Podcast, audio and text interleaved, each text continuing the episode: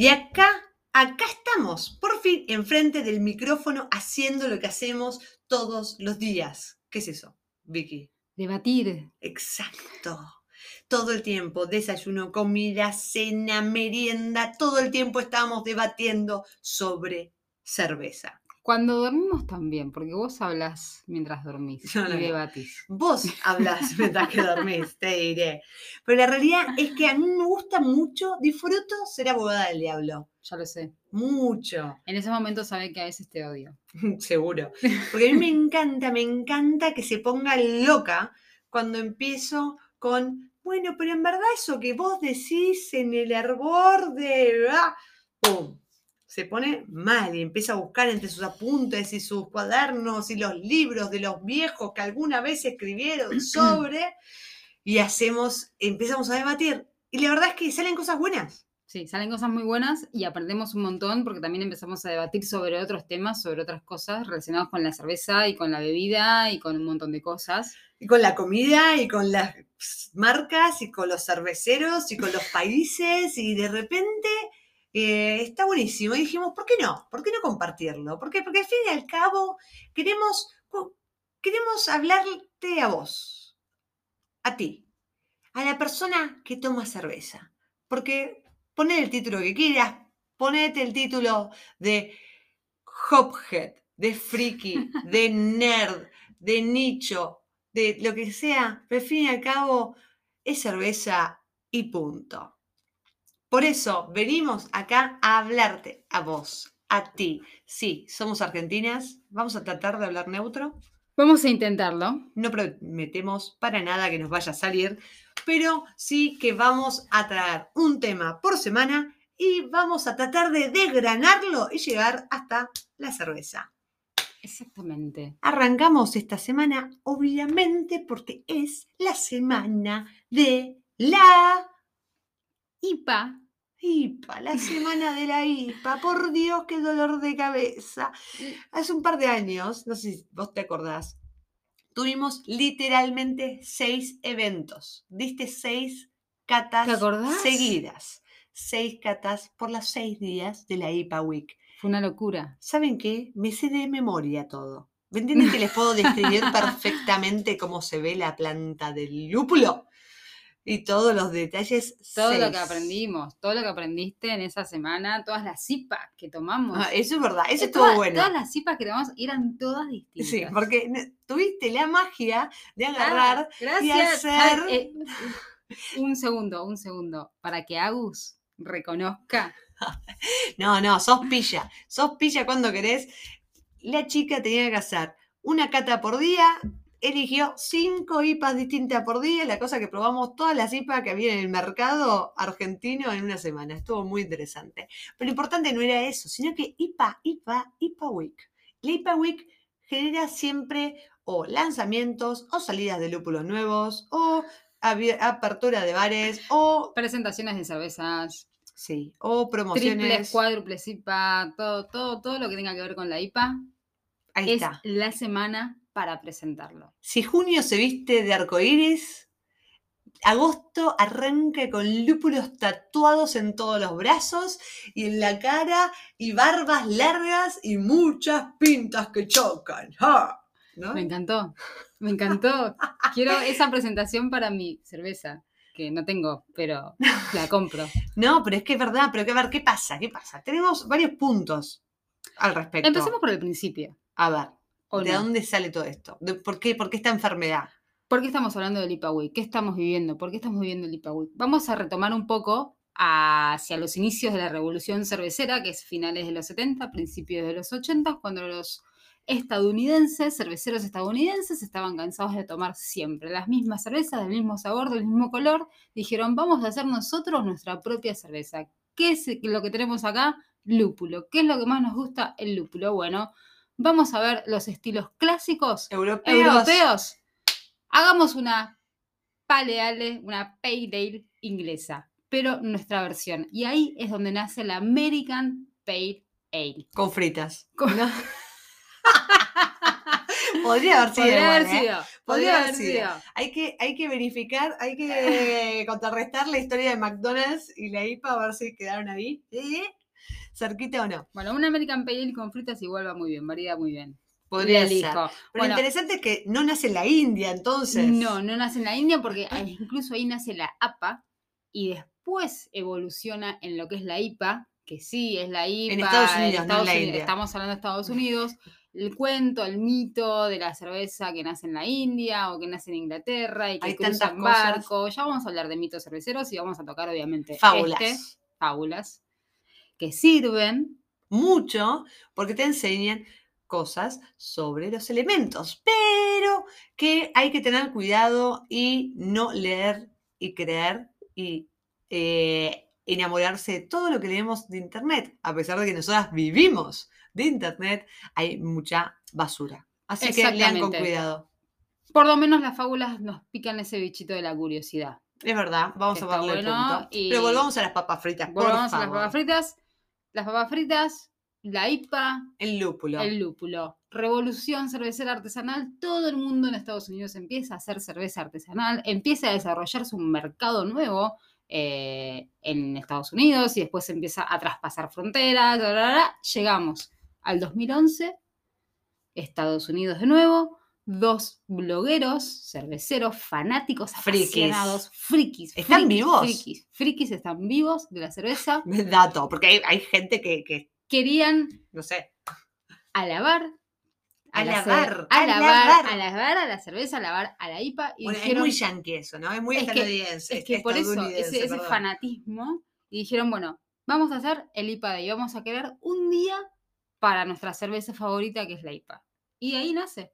Y acá Eh, estamos, Y acá estamos, del 2011 hasta el día de hoy, que de hasta hecho, el día de hoy, 2021. ahora, en este momento estamos en Madrid y acá pasan cosas, pero estuvimos en Argentina y pasan cosas. Eso es algo a nivel mundial. Están ahí, que la IPA, que la IPA, que la IPA, que la IPA, que la IPA, y vas al supermercado y la IPA, y vas a las pizarras 39 IPA, vas al coso y ¿qué, qué lanzaste hoy? Una IPA. Y estamos con la Hay IPA. cerveceras que lanzan IPAs, hace cuatro IPAs por mes. No, no, no, es, es una locura, es una locura, es, es una enfermedad, es una enfermedad. Y yo te digo algo, yo creo eh, realmente que, y vamos, vamos al, al consumo, ¿no? Vamos al consumo, que es lo que me interesa a mí, porque al fin y al cabo, acá, a mí y a vos, estamos en la mesa, la cerveza y punto, vamos al consumidor, que somos Nosotras. nosotras. Em, muchas veces salir del aprieto es pedirte una IPA. No me digas que no. Sí. Es así, Sí, porque de repente, sí, si estás en un. Bueno, a ver, seamos un poquito más realistas. Si vamos a un bar que no conocemos y miramos una pizarra y es muy extraña, es probable que nos pidamos un agua, no mientas. Sí, un agua o si vemos algo envasado, embotellado que conocemos, También. vamos por ese lado también. Pero si estamos en la obligación moral, Ah, vamos a pedirnos una IPA. Sí. Es muy probable que lo hagamos, porque también la gente común, yo me acuerdo cuando era más chica, de hecho, me pasó en Estados Unidos justamente, que, que había cuatro, cuatro cervezas nada más, en todos los bares. 80 grifos, ¿eh? pero cuatro cervezas. Rubias, rojas, negras e IPAs. IPA, IPA, es lo único que repetían. Y entonces uno, viste, en el, en el, en el ruido, en el apretón, es como que, bueno, ya fue, dame una IPA, dame una IPA, me gusta, me gusta. Pero naturalmente, la IPA es amarga.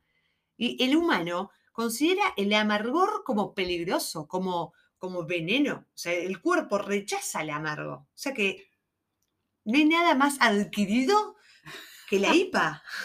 Mirá, si nos gustará, si nos gustará de verdad la IPA. ¿Nos gustará de verdad la IPA? Mm, Yo ahí te abro el debate, ¿Nos porque en verdad también verdad? es, no sé, a- el brócoli te gusta de verdad o te obligaron a comerlo y te acostumbraste.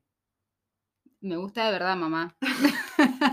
Es como, hay una línea muy fina. A ver, yo no digo, no digo que no haya personas que le guste la IPA de verdad, de corazón, con el corazón en las manitos.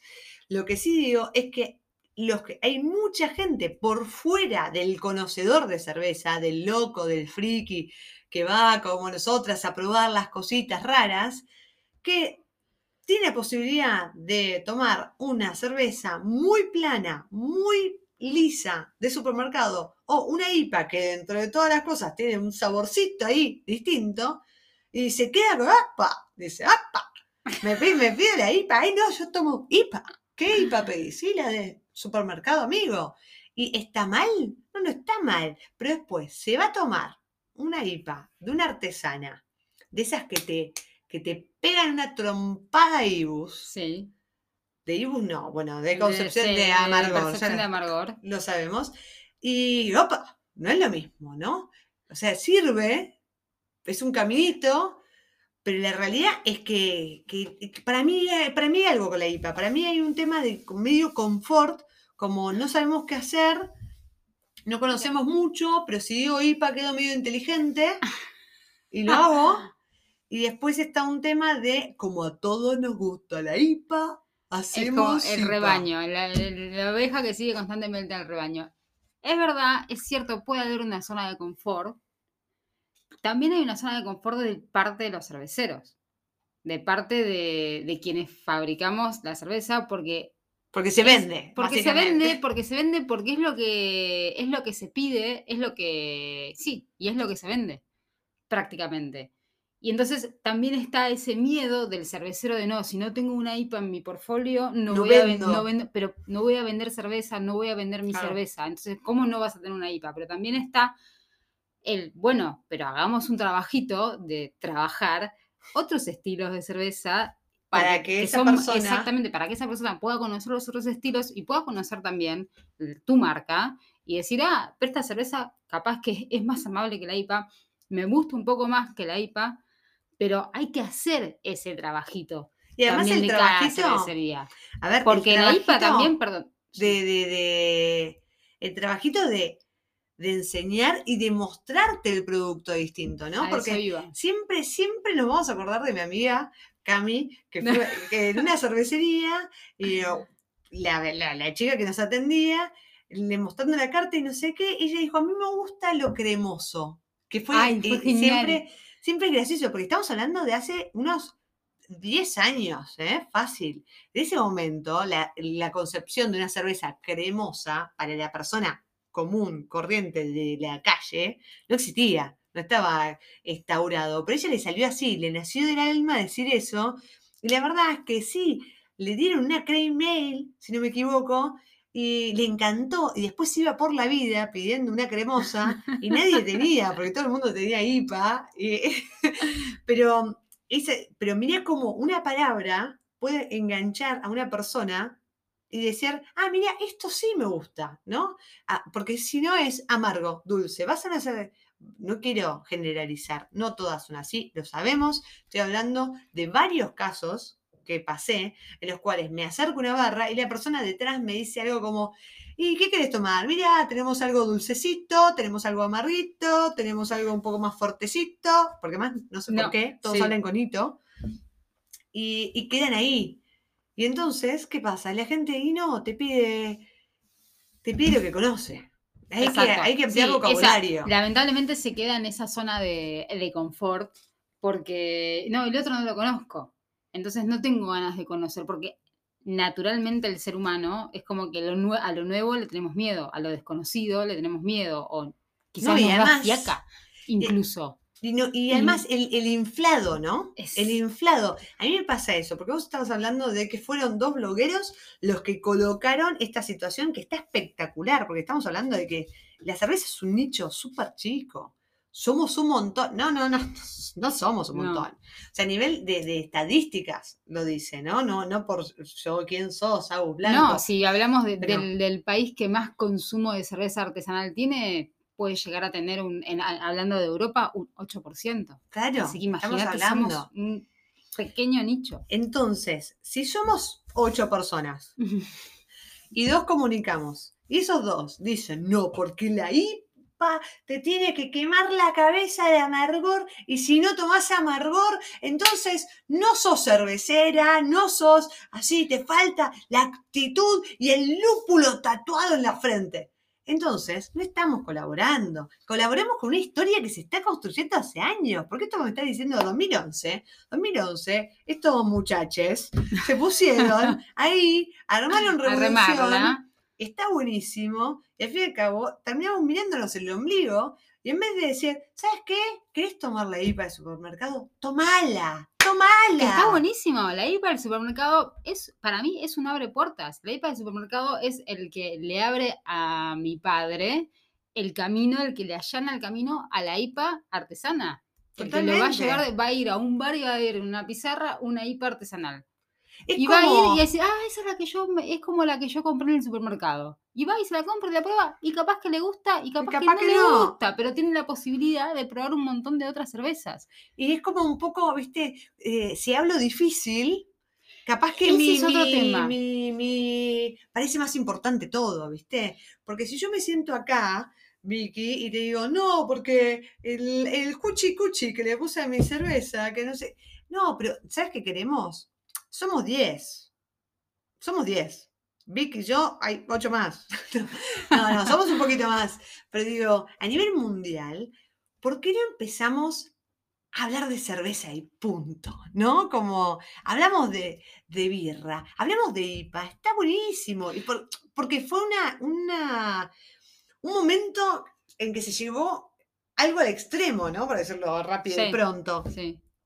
Eh, pero en vez de estar debatiendo sobre, mm, está bien, está mal, hay gente muy puritana, hay gente muy menos puritana, ay, mi IPA es más linda que la tuya, ¿por qué no aprovechamos esta semana para salir a la calle, invitar a tus amigos, a tus amigas, a tu prima, a tu tía y decirle, hey, ¿tomamos cerveza artesana? Exactamente, sí. Se levantaron, parece como que se hubieran levantado barreras, ¿no? Entre, entre cerveceros, entre cerveceras y empezar a, compararse también de qué IPA es mejor, qué IPA es peor, cómo evolucionó la IPA, no, porque esta IPA se, generó como también una rivalidad entre IPA de la costa tal, IPA de la costa tal, que la IPA de acá, que la IPA de allá, que la IPA que hace este. y en definitiva, y además nos cerramos, no nos damos cuenta, y nos cerramos mucho a la IPA. O sea, cuando en realidad estilos de cerveza hay más de 100 estilos y hay estilos para todos los gustos, para todos los paladares. No, totalmente. más allá de eso, yo ya lo sabemos. A ver, si, si vamos a la parte graciosa, yo te puedo, me puedo reír 45 minutos más sobre los cabeza de lúpulo y qué significa tener cabeza de lúpulo, qué no tiene, qué significa. O sea, hay cosas muy bizarras y está todo muy bien. Y me encantaría que, de hecho, para mí, si vos tomás IPA, podés llegar a conocer otros tipos de estilos, que no estoy hablando de subestilos, estoy hablando de otros estilos distintos y conocer otras cervezas, y está buenísimo. Pero salgamos mismo de la competencia entre cerveceros. No me importa esa competencia entre cerveceros. Me preocupa un poco más cómo lo comunicamos para afuera. ¿Cómo hacemos de que dejemos de ser los 89 personas? Que seamos este año, nos comprometamos para que seamos 200 personas que tomamos IPA en la IPA Week. No los mismos 80, a ver eh, si la revolución fue en el 70 o en el 80. No nos importa, no nos importa. Lo que nos importa, es otra cosa. Exacto, lo que nos importa es seguir creciendo y seguir dando a conocer todas estas cantidades de estilos que hay. Igualmente, algo que voy a decir es que el estilo IPA, seguimos en la IPA, pero el estilo IPA también evolucionó mucho. Hoy en día estamos tomando cervezas que son Neipa o Jaisipas, que son cervezas que dejaron un poco de lado lo que es el amargor y entraron un poco más en el balance con lo dulce. Se le empezaron a agregar también otros ingredientes para amigarse un poco más con los paladares. Son cervezas que en la evolución en la IPA llevaron a que, ok, somos un nicho muy chiquito y le gustan a muy poquitas personas, pero queremos llegar a, a otras personas. Si bien seguimos en las familias de las lupuladas, dejamos el lúpulo más para el sabor, para el aroma, se agregaron otros ingredientes como es la lactosa, que es un azúcar no fermentable que nos deja ese azúcar, ese dulzor residual y que está buenísimo. Sin embargo, seguimos en el mundo de las lupuladas. Pero la pregunta es, ¿eso se comunica? Porque No. al contrario, no sea cosa, porque yo también escucho mucho esto de, bueno, no, pero ahora somos todos neipas, y si somos todos neipas, es como son todos karatecas, ¿viste? Son todos karatecas, son todos como, ya, ya, ya, ya.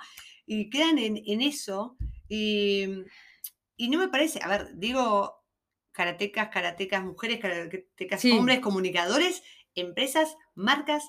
Hablo en general, básicamente. Creo que yo soy la primera en agarrar y levantar la bandera y la pancarta y reírme de un montón de cosas de los cerveceros, cerveceras y de las barbas y de las pintas en el aire.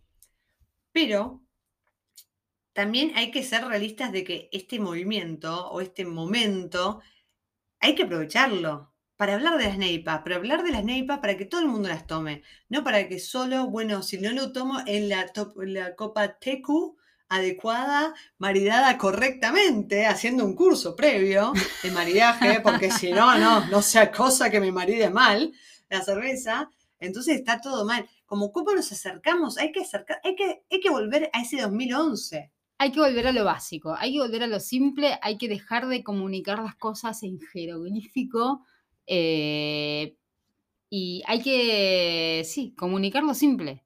Porque eh, me encuentro, a mí me pasa que me encuentro con un montón de lúpulos nuevos y con un montón de cosas nuevas en el mundo de la cipa, de las neipas, en el mundo de las lupuladas, que los veo en las etiquetas de cerveza y a mí misma me pasa de, uy, este lúpulo no lo conozco y lo veo en la etiqueta y es como, ok, a mí me interesa y a mí me gusta y me gusta aprender sobre el lúpulo. Entonces voy y busco ese lúpulo nuevo. Pero la persona, No, al eh, común, común, a- al a- común de la gente, en o a mí misma, que no tiene Sí. ganas de... Y no tenés por qué, no tenés por qué saber, no tenés por qué saberlo. Entonces está en el deber de la cervecera, O del, Del- o del comunicador. del, del comunicador, contar de qué va ese estilo. Así como el mundo del vino simplificó muchísimo y co- logró comunicar cada uva y cada Y que también lo tiene, ¿no? Como el, el- para mí, el vino tiene el tema de, bueno, el Malbec en Argentina, por ejemplo. Uno dice Malbec y bueno, parece que algo sabes. Uno dice IPA y algo sabes de cerveza, ¿no? Como estamos en el camino, pero bueno, tenemos que eh, ponernos un poquito más. un poquito bastante más, diría Bueno. yo. Un poquito, un poquito bastante más. Es eso, es eh, lo que hablábamos antes. No, querer, querer conocer, o sea, que, que la persona quiera conocer más la cerveza, sin lugar a duda, que el cervecero o la marca o la cerveza también quiera dar a conocer más su producto, animarse a mostrarlo de una manera, animarse a, a romperle esa, eso de, ¡ay! La artesana es súper sagrada y sus rituales y tal. Que no digo que no los tenga y a mí me fascinan y yo vivo de eso pero tenemos que poder llegar, al fin y al cabo, a disfrutar y conocer estos aspectos de la IPA, de la NEIPA o de la pinga, lo que sea, lo que quieras hacer rimar con paleale y ir para adelante. Y, y ahí estaríamos festejando todos. Totalmente, totalmente de acuerdo. Porque además hay que tener en cuenta lo que, el ejemplo que damos siempre clarísimo. Hay 1.500.399 millones de IPAs. Clásicas, no clásicas, pero sacando los subestilos del medio. Yo en Argentina, APA no tomo. En Argentina no Es conseguía cierto. las APAs, no, no me gustaban, no me gustaban. Llegué acá, por error, me dieron una APA y me gustó. Y de hecho, cuando vi la, la, la pizarra, digo, ¿qué es esto? ¿Por qué? Esto es una APA. ¿Por qué? ¿Por qué? ¿Por qué? ¿Por qué?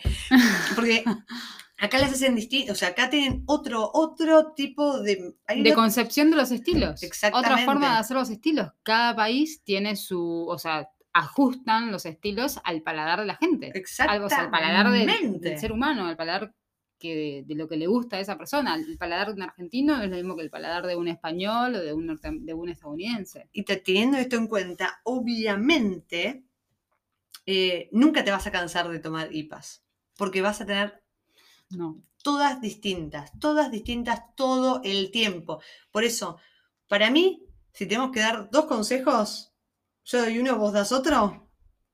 Así. Dale.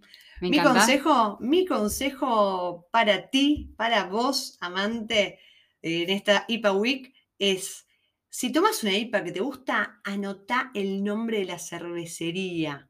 No te recuerdes solo IPA, porque después cuando vayas a el bar de al lado y pidas una IPA, seguramente sea muy, muy, muy distinta. Y cuando te digan, ah, bueno, pero ¿de quién era? Vos no vas a saber contestar. Entonces, agarrá el celular, agarrá el blog de notas del teléfono, del móvil y anotate la cervecera, porque es probable que esa cervecera sí siga una línea. Entonces, si te gustó una IPA de ellos, te puede gustar otra IPA de ellos. Pero es muy probable que no te guste la de otra cervecera. O sí, a ver, pero sigue una línea, acordate de la cervecera y acordate de mí de paso. Muy buen consejo. Ahora, yo te voy a dar un consejo para este IPA Week, pero si vas a una tienda de cerveza y elegís una cerveza IPA o una lupulada, fíjate la fecha de envasado de esa cerveza. Cuanto más cerca de su fecha de envasado esté, mucho más fresca va a estar. ¿Por qué? Porque las cervezas lupuladas, las cervezas IPA, son cervezas para consumir muy cerquita de su fecha de envasado. ¿Van a vencer? No, no es que vencen, tienen como un año de Se pinchan, se, pinchan. Todos los aromas y los sabores del lúpulo siempre están mucho más frescos cuanto más cerca de su fecha de envasado. Y ese es mi consejo para este IPA Week. Anímate a probar cosas y obviamente esperamos tu devolución porque acá vamos a estar una vez por semana abriendo debate. Yo soy arroba rm en redes sociales. Y yo soy arroba Vicky en redes sociales. Así es, nos puedes encontrar, mandanos un mensaje, decinos, hey, yo estoy en esa zona de confort, o no, ni en pedo, lo que quieras, contanos y nos vemos la semana que viene con más cerveza y punto. Chao, chao.